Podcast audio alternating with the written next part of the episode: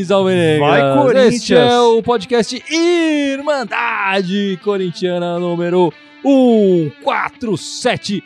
E aqui do meu lado direito está o grande Icarão. Ó, o time tá desfalcado, mas a gente tá aqui. A Tá gente sempre desfalcado, tá mas aqui. só os bons estão aqui. Os melhores estão Eu aqui. brinquei com você, hoje é um programa histórico. Eu nunca fiz o programa com você aqui. Só nós dois, Só nós assim. nunca Ah, fizemos. então, é um programa programa histórico, pô. Um programa histórico neste domingo sem Corinthians. Programa histórico com caneca da Irmandade Corintiana. Deixa eu beber um gole aqui.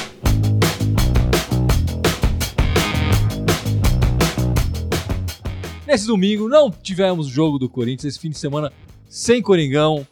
É, foi muito chato e a gente fica meio sem assunto aqui, né? Então eu queria saber aqui, o que, que você almoçou? Não, não, a gente vai Vou puxar uma conversa. puxar uma conversa. A gente está aproveitando esse, esse domingo sem Corinthians para fazer um, um pequeno resumo do que foi esse ano corintiano até esse momento. A gente está gravando no domingo, é bom dizer, às vezes as pessoas estão escutando ou vendo live em dias posteriores. A gente não, não, não vamos contar esse jogo de segunda-feira A contra gente o não Santos. sabe o que vai acontecer a gente amanhã. não sabe, né? certo? Estamos no domingo. É, até o momento, o Corinthians fez 21 jogos oficiais. É sobre esses 21 jogos que a gente vai fazer um pequeno resumo aqui do que foi esse início de ano corintiano, né? O Corinthians fez 21 jogos oficiais, 15 deles pelo, pelo Paulista, 4 da Copa do Brasil e 2 apenas pela Copa Sul-Americana. A Copa Sul-Americana vai devagarzinho, né? O, o Corinthians jogou 11 vezes fora, ou 11 vezes em casa, desculpa, e 10 vezes fora. Até agora tivemos 9 vitórias, 8 empates e 4 derrotas. 55% de aproveitamento dos pontos é, disputados, né? Enfim, eu acho que esse aproveitamento ainda está baixo. 4 derrotas é, é bastante, né? Para uma equipe como o Corinthians. é, e 8 empates também, eu acho um número bem grande de empates. É, eu acho que precisava ter um pouco mais de vitórias aí nesses, nesses 21 jogos. 55% de aproveitamento.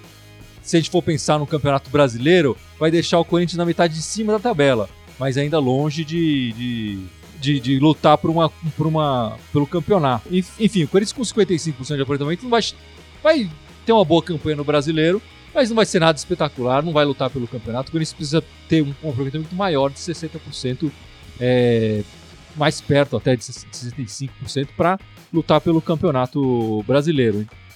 A gente tem que fazer a ressalva que o Corinthians começou muito mal, né? As últimas partidas o Corinthians até que, que melhorou. Enfim, é, ma- marcamos 25 gols a favor é, e levamos 19 gols, né? É, a gente pode ver que o aproveitamento fora de casa do Corinthians deu uma melhorada é, em comparação a, a- a quando a gente fez um levantamento com 10 jogos, mas ainda tá. O aproveitamento fora de casa até que tá ok. Acho que o Corinthians tem 53% de aproveitamento de pontos fora de casa. Mas em casa o Corinthians tem 57%. Então tá meio parecido. A gente teve duas vitórias, duas derrotas fora de casa e duas derrotas em casa. O Corinthians precisa melhorar bastante esse número em casa. É bom lembrar que o aproveitamento do Corinthians na arena beira os 70%, né? No, no cômputo geral, assim, computando todos os jogos na arena. E seria ideal que o Corinthians tivesse no, durante o ano um aproveitamento ma- mais parecido com esse 70%.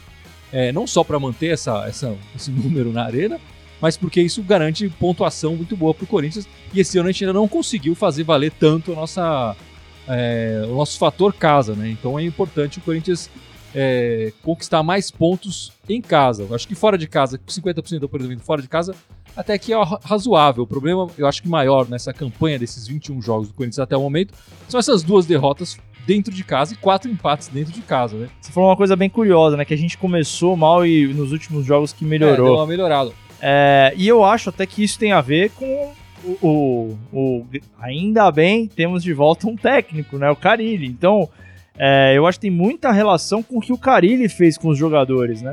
É, Quem ia prever que no último, no último jogo do Paulista, né? Não do Copa do Brasil, o Cleison ia ser uma pessoa, um, um jogador determinante, como tem sido nos É, últimos então, jogos, o, né? o- o- bom, com certeza é bem diferente a gente ter um treinador do que não ter, né? Mas isso acho que tem a ver com o fato de muitos jogadores estão chegando, né? O Carilli até bateu bastante nessas teclas, nessas coletivas é, recentemente. Quer dizer, ele é, chegaram, acho que 12 ou 13 jogadores nesse começo de ano. E, e- e ele não tinha trabalhado com mais alguns 4 ou 5 que estavam no elenco. Ele, ele falou em 17 jogadores que não conheciam a maneira dele trabalhar e que ele também não conhecia o perfil exatamente do, de trabalhar junto dos jogadores. E isso faz uma diferença. Quer dizer, no início ele, ele fez mais testes, ele te- testou mais jogadores, entendendo um pouco o posicionamento deles e tal. E claro, depois de 10 partidas ele achou mais uma equipe e o time é, se encaixou melhor e tá evoluindo. E prova disso mostra é isso. a equipe ser regular, né? Nos últimos e, jogos, pelo menos, tem sido regular, não só em escalação, mas em padrão de jogo também. Né? Exatamente, né? exatamente. E você falou do, do Clayson, e é interessante que a gente fez um levantamento é, quando o Corinthians estava com, com 10 jogos, né? É, e agora a gente está fazendo esse levantamento com, com 21 jogos. O, o, o Clayson já foi eleito quatro vezes o craque do jogo pela Irmandade. Todas essas quatro vezes foram nos últimos 10 jogos. Nos primeiros 10 jogos, até porque o Cleison também não começou jogando. No começo do ano, o Cari testou mais o Mosquito, o André Luiz e tal, outros jogadores. É, e agora o Cleison assumiu a posição de titular, apesar da desconfiança inicial da torcida, tá, tá, tá dando resultado, tá né? correspondendo. E ele, marcou, ele já tem duas assistências e dois gols nesses últimos, nesses últimos jogos. E a gente tem que falar também da defesa. É, nos primeiros 10 jogos, o Corinthians tinha levado 12 gols. Nossa, surreal. Média mais, de, mais, mais de um, um gol, gol, por, por partida. Jogo. É, agora, com 21 jogos, o Corinthians levou 19 gols. Ainda tá uma média alta, mas, mas é porque essa, é porque essa média era alta com 10 jogos. Agora, a, a, a média é de 0,9 gols por, por partida, se a gente pegar o, o, os 21 o total, jogos, né? né? Mas se a gente pegar os últimos 11 jogos, quer dizer, a partir da última medição que a gente fez, é, a, a, o Corinthians levou apenas 7 gols. E a média já cai para 0,6 por jogo é, é, quase meio gol por jogo. Quer dizer, o Corinthians teoricamente demoraria é, 180 minutos para levar um gol, o que é uma média boa. Pro, pra, então a defesa nesses últimos 11 jogos se acertou. O Carilli apostando no, no Manuel e no Henrique, apesar da gente fazer várias críticas aos dois jogadores, tem, tem desempenhado bem nesses últimos 11 jogos. A gente, e a gente tem que, esse levantamento é, é, é, numérico, quer dizer, os números mostram isso. A, a, melhora é clara da defesa nos números, né? É, o que é legal desse comparativo, vendo em 10 jogos, né? Literalmente ter essa quebra dos 10 jogos, é, é você ver a evolução notória pelos números e, e pela confiança dos jogadores. Então, assim, eu sou um cara que adoro criticar o Manuel. A gente brinca na Irmandade Corintiana. Eu tenho até prazer em criticar Você o Manuel. Você já tava colocando o Bruno Mendes não, de titular. Eu, eu, queria, eu, queria, o Bruno Mendes já escalado lá. Ele tava passando férias no Uruguai e você já tava falando, não, ele é o meu titular. eu, eu cara, eu, eu nunca gostei do Manuel. Enfim, desde antes até do Corinthians, eu não era a favor dele. Enfim, eu, que não gosto do Manuel, tenho que admitir que o cara teve uma evolução, né? Ao longo desses últimos 10 jogos que a gente tá considerando, é, ir contra esses dados, esses números ou o que está acontecendo em campo é, é, ir contra a realidade, né? Então, é, por mais que a gente critique às vezes é, o Henrique, o Manuel, então a gente tem que saber a hora de reconhecer esse tipo de coisa acho também que muito da evolução do Manuel e do Henrique, de novo, passa pelo Carilli. Porque Sem dúvida. O Carilli achando o, o, time, enfim, o esquema tático ali, o Carilli sempre foi um cara muito ligado à defesa, né? Desde a época do Mano. É, ele treinava a defesa. Exato, né? desde a época do Mano, ele era o responsável Exatamente. por treinar a defesa. Então, eu acredito muito que o Carilli, no começo do ano, teve esse período de instabilidade exatamente por estar achando equipe. E a gente tem que lembrar, o Manuel chegou esse ano, chegou já em andamento, né? Sim. É, no início do, do ano, os titulares, ele, ele testou o Marlon, testou o Pedro Henrique, testou o Léo Santos, que já saiu e agora está voltando para o departamento médico porque está contundido e tal. Então ele testou outros jogadores e o Manuel é um desses jogadores que não tinha trabalhado com o Carilli, que chegou depois e que tá tendo a chance e que tá mostrando. Quer dizer, eu prefiro o Manuel ao Henrique, é, no geral, assim, mas enfim, acho que nenhum dos dois até o momento tinha mostrado muita confiança e muita qualidade. Mas os números são inegáveis, eles estão melhorando. E aí, eu acho que o grande, na minha visão, o grande pilar desse novo momento da zaga não é o Manuel, não é o Henrique, acho que o Carilli é muito importante, mas é o Ralph. Eu, eu acho que é muito legal ver o Ralph voltando a jogar bem. Acho que não é o Ralph daquela época, ele tá adaptado, né, a esse novo momento. Mas o Ralph é, é um cara de respeito ali, né? As é. pessoas é. veem o Ralph, os jogadores, os rivais veem o Ralph ali como, como pilar. É, dá, dá, outra sustentação, né? Ainda mais com a experiência é, também. Eu, eu, enfim, sou um fanzaço do Ralph, mas essa semana ele deu uma falhada ali é, no meio da semana. Ele deu falhada, sim. Ele mesmo já, já admitiu a, a culpa no lance. E, e enfim, é, o Ralph que não tem expulsão, né? Acaba indiretamente conduzir a expulsão pro outro lado. Né? expulsão do Cássio. Mas eu, realmente, eu, eu acho que o Ralph tem um papel importante nessa, nesse momento defensivo. E aí a gente também vê a evolução do Avelar, né? O Avelar era até o ano passado era um jogador que não, não tinha presença ofensiva e atrás também era esburacado, né? Agora não, a gente sabe que ele segura bem e que ele chega lá frente e faz os gols que estão sendo Sim. importantes pro, pro Corinthians. Mas vamos passar pros comentários que o Vamos, pessoal vamos. tá falando Tem aí. bastante comentário aqui, na verdade. O, o Emerson tá comentando. Emerson Trindade Silva, um abraço aí, Emerson. Boa noite, galera. Vocês não acham que o Love dá mais gás entrando no segundo tempo? Acho que até aproveitando que a gente tá falando aqui, eu, cara, eu gosto muito do Love. Eu acho que ele, ele é um cara que, que cai bem, assim, no sentido de experiência, às vezes de. no sentido de jogo defensivo, conseguir entrar pra dar uma, uma, uma, susten- uma sustentação melhor, até emocional pra equipe. Eu acho que no, no esquema tático do Carilli, essa posição do Love ainda tá carente. Eu acho que o Love ainda não é o jogador ideal para essa posição. O Pedrinho, ele também acha que não é. O Pedrinho, ele acha que em jogos de, de, de muita correria, de muito pegada, o Pedrinho não, não produz tanto. Então ele já, já não, não, não, quer o Pedrinho.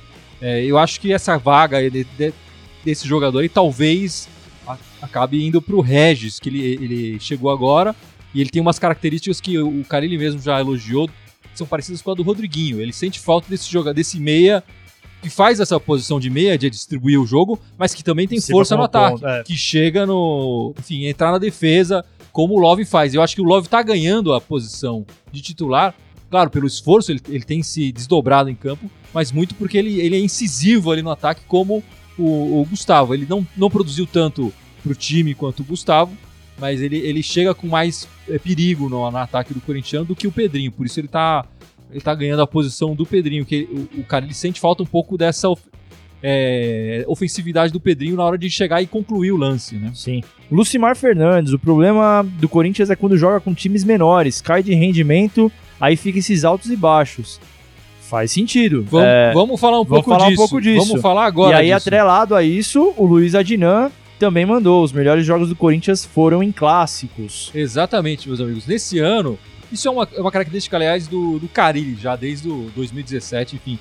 O- a passagem do, toda do Carilli, mesmo com, esse ato e tal, ela, ela é caracterizada por isso, né? O aproveitamento do, Cari, do, do Corinthians em clássicos esse ano é de 83%. Quer dizer, foram três vitórias e apenas um empate, um empate contra o Santos em 0 a 0 E o Corinthians foi mais perigoso e que merecia a vitória naquele, naquele jogo, que foi um, equil- foi um equilibrado. Mas Foi que um dos Corinthians melhores jogos do Corinthians no ano, na verdade. Exatamente, né? É, e o aproveitamento em jogos decisivos do Corinthians, é, quer dizer, a gente está colocando em jogos decisivos os mata-matas e também os clássicos, é de 60%, quase 60%. Foram cinco vitórias, seis empates e uma derrota. Essa derrota foi essa derrota contra o Ceará no meio da semana, que na verdade não significou. Enfim, significou para a torcida que, que ficou chateada e tudo mais, mas a classificação do Corinthians estava garantida É, veio. veio com a, mesmo com a derrota. Esse ano o Corinthians está classificado em todas as, as competições. Então, é, apesar desses empates, é, tem um empate aqui contra o Ferroviário, né, que foram aquele 2 a 2 movimentado. Tem os dois empates aqui contra o, o- o Racing, né, que, que, que levaram o Corinthians para os pênaltis e classificou-se. Quer dizer, então, a, a- se a gente fosse ter o aproveitamento com a classificação, seria maior ainda. É, não apenas 58%, mas seria maior ainda. É, mas enfim, o Corinthians está bem nesses jogos grandes e a gente espera que ele chegue nesse aproveitamento no geral, né? Contra times grandes e contra times pequenos, porque a gente vai enfrentar no brasileiro tanto time grande quanto time pequeno, e ali no brasileiro é jogo de três pontos. Sim. Não adianta a gente ganhar só os clássicos e, E- e sofrer contra os pequenos.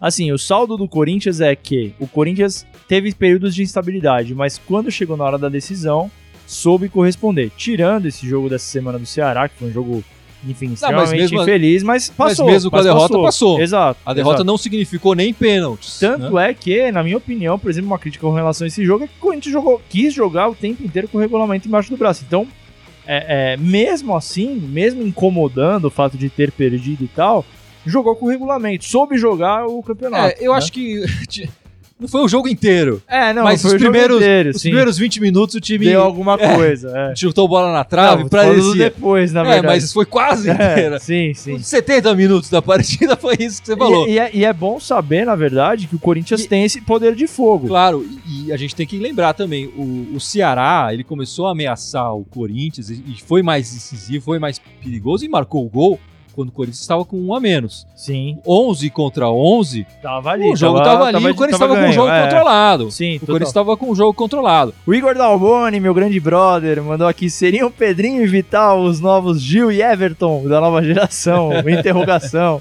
É, tá quase lá. O Igor vai estar comigo amanhã assistindo o jogo. Abração, mano. É. Quem É, mais? eu acho que o Vital até tá um degrau abaixo do Pedrinho. É uma Pedrinho, pena o Vital, viu, cara? Eu, É. eu, puta, eu criei muita expectativa quando o Vital veio. Eu acho que ele não correspondeu. O Pedrinho ainda, enfim, tenho bastante carinho por ele. Acho que a grande, a grande parte da torcida do Corinthians tem. Mas o Vital eu achei que ia despertar mais. é, o, o, o Pedrinho é o, é o jogador que mais saiu do banco, né? É, para entrar no. no- e, e tem mais participações, quer dizer, ele foi titular apenas 7 vezes, mas ele tem 19 participações, quer dizer, em 21, em 21 jogos, ele esteve 19 vezes em campo. Só em duas oportunidades ele não entrou em campo. né? O, o Cássio é o jogador que mais fez partidas pelo Corinthians até o momento, fez todas as 21. Ele, a gente sabe que ele vai perder uma aqui pra frente, porque ele foi Foi expulso. expulso. né? Mas logo em seguida foi o Avelar, que ele, ele jogou 19 de titular, mas ele participou em 20. Ele entrou depois durante o, o, o jogo. É, e é interessante que o, o, o Ramiro tem mais minutos jogados que o Pedrinho, até apesar de ter jogado menos partidas. E, mais, e o Pedrinho tem mais minutos que o Jadson, né? É, então o Ramiro que. Muito porque o Ramiro foi titular em boa parte dos jogos iniciais do Corinthians ali, do, no início de, de- do trabalho, do início do ano do Corinthians. O Ramiro foi titular em várias vezes. E Né? criou-se uma expectativa até do Sim, Ramiro até o Ramiro uma... tinha, até a chegada do Urso, é, é- é, ele era É. a maior contratação do Corinthians. É. Ah, esse é o cara que veio pra jogar. Não tá sendo assim, mas ele teve chance, né? Ele, Sim, ele, sim. ele teve mais minutos jogados até do que o Pedrinho. Agora o que é curioso disso, até aproveitando a, a mensagem do rapaz aqui, é quem falou do, do Love entrar pra dar um gás, né? O Pedrinho dá esse gás, né? É, Se eu acho for que parar o- pensar, o o, cara, ele Pedrinho, tem essa- ele, ele tem essa visão, né? Ele, o- ele aposta mais no, no Pedrinho. Ele acha que o Love aguenta os, melhor os 90 minutos com a intensidade, né? E o Pedrinho perde intensidade. Existe uma questão de, não só, acho que da, da postura do, do. Pedrinho é, do meio pra frente, eu acho que ele precisa pisar mais na área, ele precisa chutar mais a gol. é, e o Love faz um pouco isso, mas também na, na parte defensiva.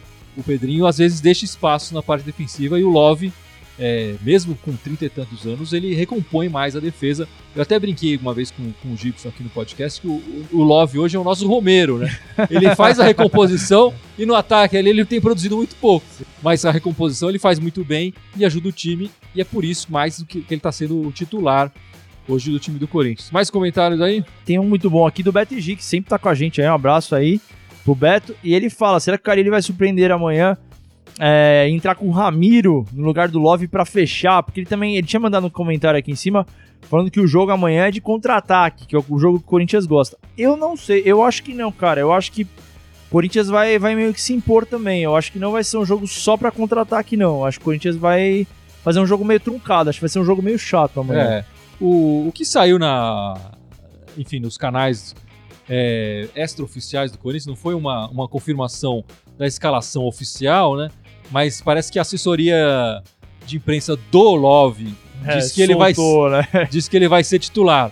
O ca- ninguém do Corinthians confirmou essa informação, mas apareceu esse pequeno burburinho aí, é, dizendo que o Love seria o titular no, no Corinthians é, amanhã.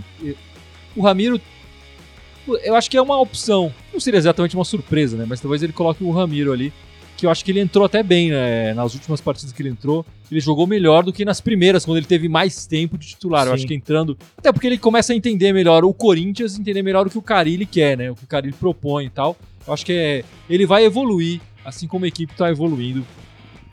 É, o Ramiro tem tudo para ser um bom jogador aí do Corinthians, mas não sei se ele vai ser titular aí. Vamos esperar para ver. Mas a expectativa do, do Corinthians eu acho que é essa. Eu acho que ele tem razão quando ele diz que vai deve ser um jogo de contra-ataque. Eu também acho. Acho que o Corinthians não deve se jogar para cima Ah, não, isso como ele se jogou, por não. exemplo, contra o Ceará no meio da semana. Eu acho que ele- a gente não vai ver esse time dessa maneira. Não, eu espero que seja um jogo truncado de meio campo. É. É. Aquele jogo chato de marcação, é óbvio. E com isso render o contra-ataque. Mas eu acho que vai ser um jogo meio chato de marcação. É, e assim, se a gente for ver a evolução do Corinthians contra o Santos, do Sampaoli esse ano, é, eu acho que a gente pode até tirar o, o- o amistoso, que é amistoso também, enfim, o Cari não tava conta falando de muito, chegar, as né? equipes já mudaram muito. É, mas o, Cari, o, o Corinthians naquele 0 a 0 que o Corinthians jogou muito bem, acho que foi uma das melhores partidas do Corinthians do campeonato. é, o Corinthians mostrou um lado do, do, pro Sampaoli. Mas o Co- o Corinthians teve chances de fazer gol, mas também deu chances pro Santos é, fazer. Nenhum dos dois times acabou marcando. Nessa segunda partida do Corinthians, já pela, pela semifinal do, do Paulista, o Corinthians cedeu apenas, que eu me lembre assim, é, além da chance do gol, que foi uma falha do Cássio, teve um outro lance de, de gol ali, mas enfim, a bola passou bem longe. Acho que no jogo total, o Corinthians teve muito mais volume que o Santos. Ele dominou o Santos muito, é, completamente. E eu acho que o cara ele vai atrás desse domínio novamente do, da equipe do Santos. Não deixar a equipe do Santos chegar sequer perto do gol do Corinthians, como aconteceu muito mais eficientemente é, nessa, nessa partida da semifinal. E isso para mim tem a ver até com o momento também, né? Porque assim, se você for pegar os outros dois jogos, o primeiro foi amistoso, enfim, realmente nem conta. E o segundo jogo, que foi o 0 a 0 o Corinthians ainda estava num período de instabilidade. Ele ainda estava meio que se achando ali nos jogadores e tal.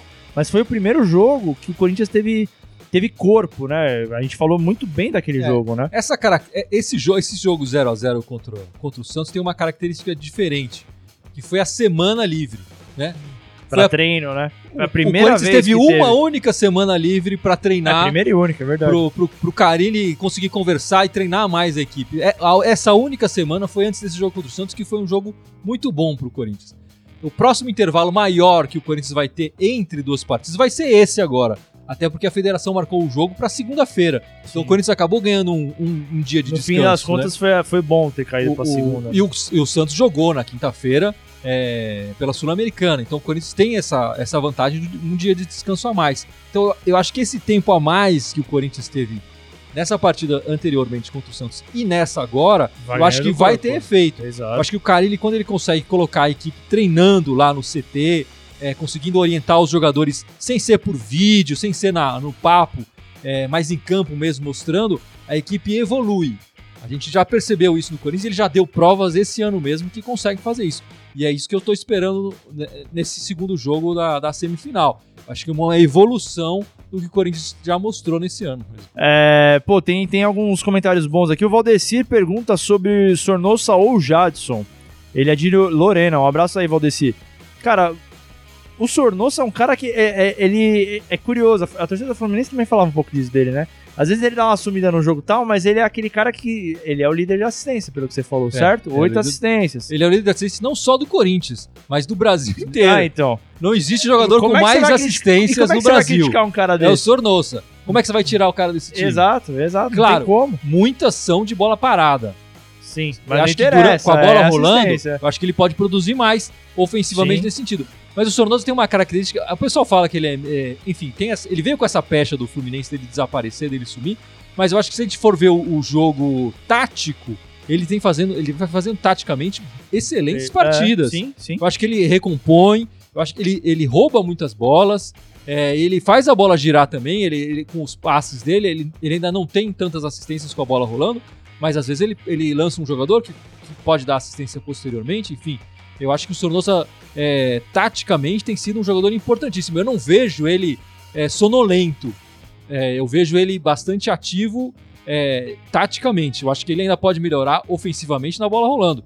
Mas de resto, para mim, ele tá jogando bem. O que é uma pena para mim, porque eu gosto muito do Jadson e, e, queria muito ver o Jadson no time. E a gente não sabe aonde, né? Porque assim, eu não tiraria, por exemplo, o Júnior Urso. Eu acho que é um cara importante dentro é, do time. Não dá pra tirar o Júnior Urso. Não tem como. É, hoje eu não tiraria, hoje nessa circunstância eu não tiraria o Cleison e também nem a posição do Jadson, né? O Jadson é mais pela direita, por exemplo. Então talvez arriscar tirar o Love para botar o Jadson, mas o Jadson não é tanto ponto, ele não, não, não. Ele não conseguiria recompor. Não. Então, como é que você vai fazer para jogar, é. conseguir botar dentro do time o Jadson, entendeu? Pô, eu queria, eu queria passar mais alguns números aqui que eu acho que são importantes pra gente entender um pouco esse ano do, do Corinthians. O Corinthians fez 25 gols, né? Nove gols foram de cabeçadas, eu acho que tem muito gol aí que é do, do Gustavo. Gustavo. 15 chutes dentro da área, então o Corinthians ele, ele, ele tem tentado entrar na área para concluir o lance. E apenas um chute de fora da área, que foi aquele gol do Júnior Urso contra o, o Avenida. Eu lembro, eu lembro contra do... o Avenida, foi o gol da virada, o gol que representou o 3 a 2 né?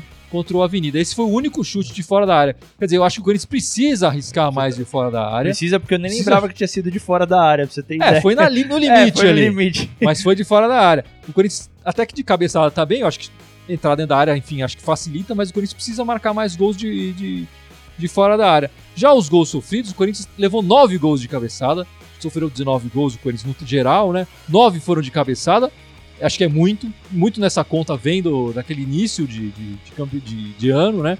Cinco chutes dentro da área, três de fora da área, quer dizer, o Corinthians não deixa muitos jogadores chutarem dentro da área, e duas penalidades. E essa curiosidade, o Corinthians ainda não marcou com a bola rolando gols de penalidade. Eu acho que o Corinthians não teve pênalti com a bola não, rolando. Se eu não me engano, lembro desse ano. se é. não me engano, ninguém perdeu pênalti também. Então, com a bola rolando, enfim. O Corinthians não teve penalidades marcadas a seu favor. Apesar de muita gente chorar e dizer que o Corinthians tem compra árbitros É. e tudo mais, o Corinthians não teve Não nenhuma. teve nenhuma, nenhuma Mas história. já teve dois contra, já levou dois, dois gols de pênalti contra. Mas esses dados da defesa são bem interessantes, cara. É uma coisa que a gente sempre fala. Na verdade, não é nem só na Irmandade. A gente fala, acho que todo dia sobre isso. Corinthians sempre toma gol de bola parada.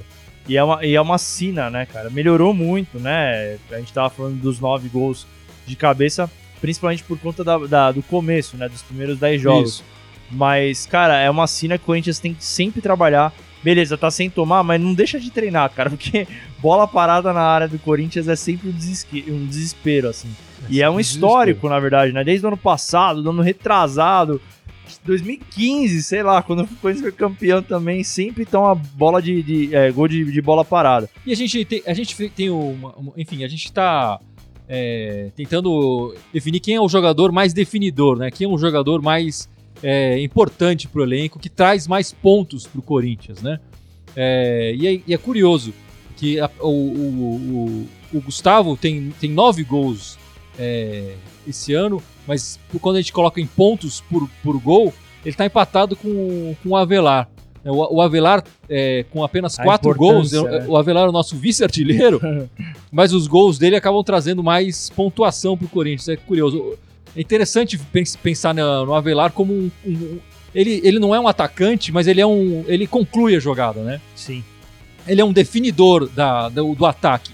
Eu acho que o, o, o Arana tinha uma característica e o Sid Clay também tinha uma característica de preparar a jogada, de ser mais um assistente. E ofensivo, né? Ofensivo. E, e bem ofensivo, né? E, e o Avelar não, o Avelar é o definidor, é o que vai chegar na área para marcar o gol.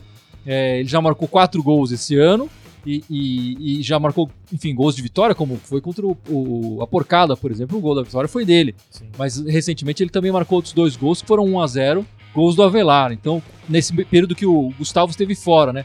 Porque a gente tem que falar também, o Gustavo participou mais ativamente das primeiras 10 dos primeiros 10 jogos do Corinthians. Os últimos 11 jogos, o Gustavo ficou boa parte fora, porque estava contundido, acho que em determinado momento foi até poupado é, pela comissão técnica para voltar agora nessa fase mais decisiva do Campeonato Paulista e da Copa do Brasil. O Avelar, com as suas devidas características, óbvio, é, e diferenças, cara, eu lembro do Fábio Santos sendo extremamente criticado quando começou também, e depois virou uma referência dentro do Corinthians. Então, eu acho válido lembrar que o Avelar, enfim, todo mundo reconhece o Avelar hoje, sabe, não sei o que, mas é importante saber o porquê ele está sendo reconhecido. E eu acho que é exatamente isso.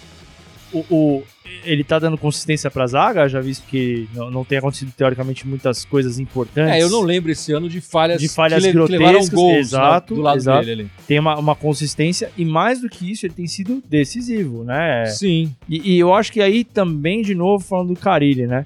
Carilli, ele, ele dá uma segurança pros jogadores, cara, que o Corinthians ele não tem craques, isso é fato. Já faz al- algum bom tempo que o Corinthians não tem craques no time dele, é, no, no, no time. Mas quando o time tá confiante, tá, tá ganhando corpo, tá ganhando em, é, em peso, assim, é, se destaca, né? Você vê que o Avelar passa a ser decisivo, o Cleison faz um gol importante, o Manuel volta a jogar bem.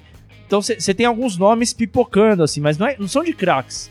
São de Não. um time Não, confiante, quando o time né? tá encaixado e o esquema tá, tá correto, essas individualidades vão acabar aparecendo em alguns momentos. né? Exatamente. Mas no, no geral, a- o destaque da, do Corinthians é a equipe mesmo. Não é, Sim, exatamente. não é nenhum jogador específico, não. A gente tem que falar que o, o próximo adversário da Copa do Brasil, o Corinthians passou pela.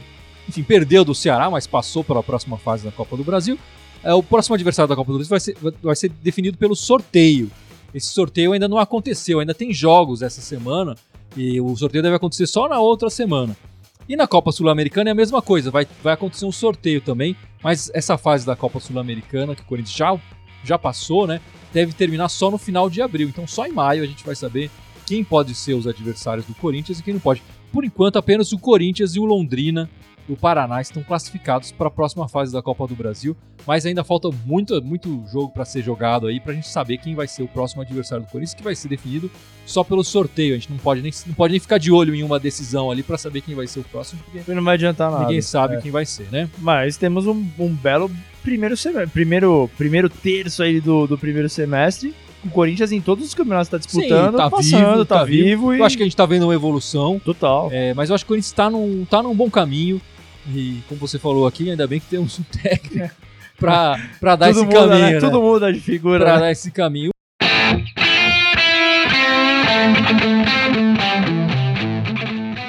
Bom, e Carol, esse podcast sem o Coringão jogar vai ficando por aqui. Dia sem Corinthians é estranho, Dia né, cara? domingo sem é, Corinthians Domingo é- sem Corinthians é, É esquisito, é esquisito. É, mas a Federação Paulista nos proporcionou essa esquisitice aí. Enfim, antes de irmos, por favor, lembre as nossas redes sociais. Vamos lá, então o Facebook, é onde vocês estão nos assistindo, no- nos assistindo, o YouTube, SoundCloud, Instagram, Twitter, iTunes, tá faltando. Você falou Spotify? Spotify, obrigado, acho que acabou, né? Tá Quantos Foi, é, foi seis já. Vamos lá, Facebook, YouTube, Instagram, Twitter, SoundCloud, iTunes e Spotify. É isso aí. Foi tudo. Todos eles Irmandade Corintiana com TH, só no Twitter que é Irmandade Timão.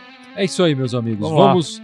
é, acompanhe a gente em todas as nossas redes sociais, escute o nosso podcast, assista os nossos vídeos no YouTube, é, dá joinha, enfim, Compartilha, compartilha. mostra pros amiguinhos. É isso aí, Tá cara. tudo certo. Vai, Corinthians. Vou ficando por aqui. Esperamos uma bela vitória do Corinthians amanhã no Pacaembu, no velho Paca, para lembrar os nossos Ô, belos tempos que do saudade. Você sabe que eu, ia, eu queria ir nesse jogo e esqueci que era torcida única. Falei, É, não. puta, é verdade, torcida dar. única, não dá. Não vai dar. Mas vai, vamos ganhar, vamos ganhar. Vamos ganhar no Vai, Paca. Corinthians. Vai, Corinthians! Muito obrigado.